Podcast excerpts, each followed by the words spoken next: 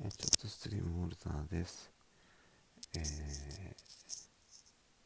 気づいたらですね、ああの延長チケットがなかったなんて、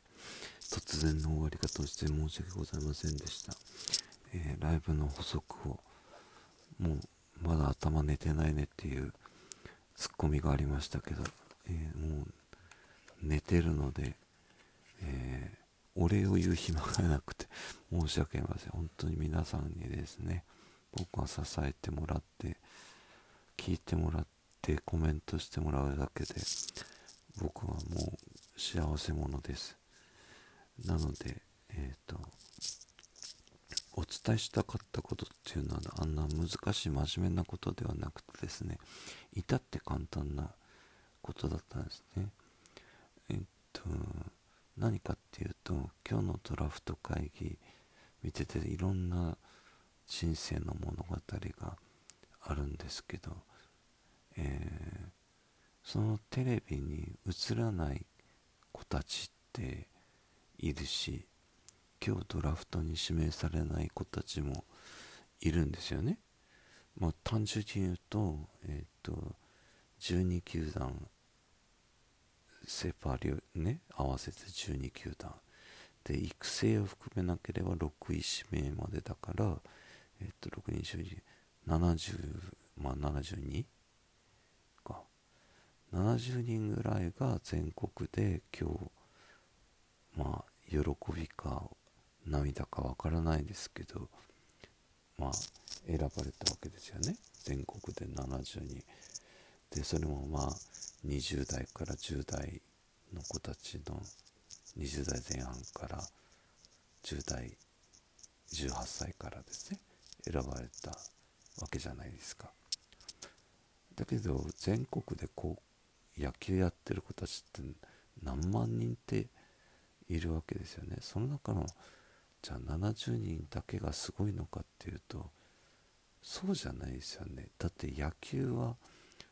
9人でやるもんだからね。あの1人選んでもやっぱりチーム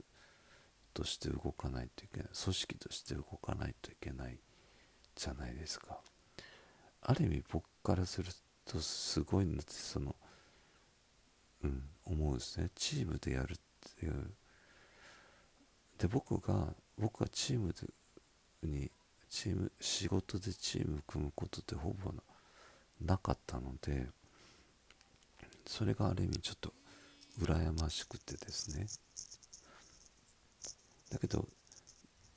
僕が仕事を一人でできるのは誰かが支えてくれないとできないですね、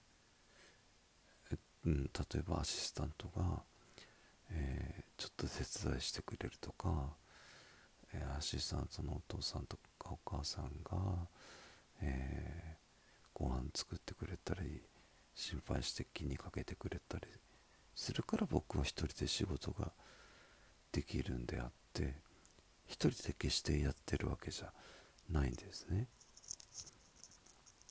だけどどっかでえっと一人でやってんだとかって思い始めた時点で多分人間ってダメになっちゃうのかなって思う時があるんですね。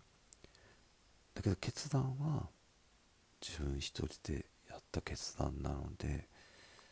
悔いはないし失敗した時は失敗した時でごめんなさい全責任は僕っていう感じなんですね。だからあの何が幸せかって言われたらいろんな幸せのパターンがあるわけですよ。だから結婚し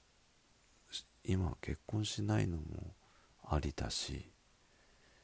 ね。結婚しなくても幸せな人たくさんいるじゃないですか。結婚してても幸せな人もいるわけですよ。だからドラフトで選ばれてプロになれたから幸せかっていうとね実際戦力外通告とか受ける人もいるわけでしょ？そうすると誰かが泣いて誰かが笑うっているわけですよね。それがこの世の中の常。だけど泣き通しは嫌じゃないですか。いつか笑う日が来るって。だけどそれよりも毎日が幸せなように暮らさないといけないですよね。それは保険じゃなくてですよ。保険をかけとくっていう意味じゃなくて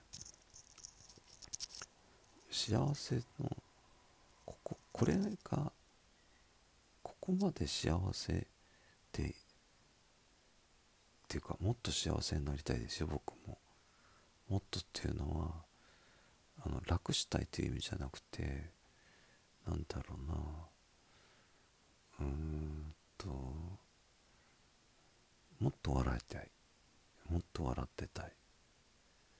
うん、一日中笑ってたい。っていうのが僕の幸せだしうんたまにでいいからね大好きな、えー、焼肉が食べたいな。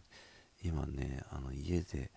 ちょっと、まあ、焼肉みたいな感じ。まあ焼肉っていうかフライパンで炒めたりするとですねサリーちゃんが取っていくんですよね。だけどねサリーがもうね嬉しそうに食べるのを見てるとねなんかね自分がこう子育てしてた時にあの自分はお腹が減っててもあのね子供にこれは食べさせてあげようとかって思ってたのをこう蘇ってくるんですよね。だから自分は食べんでもいいけんなんかね子供には食べてほしいっていう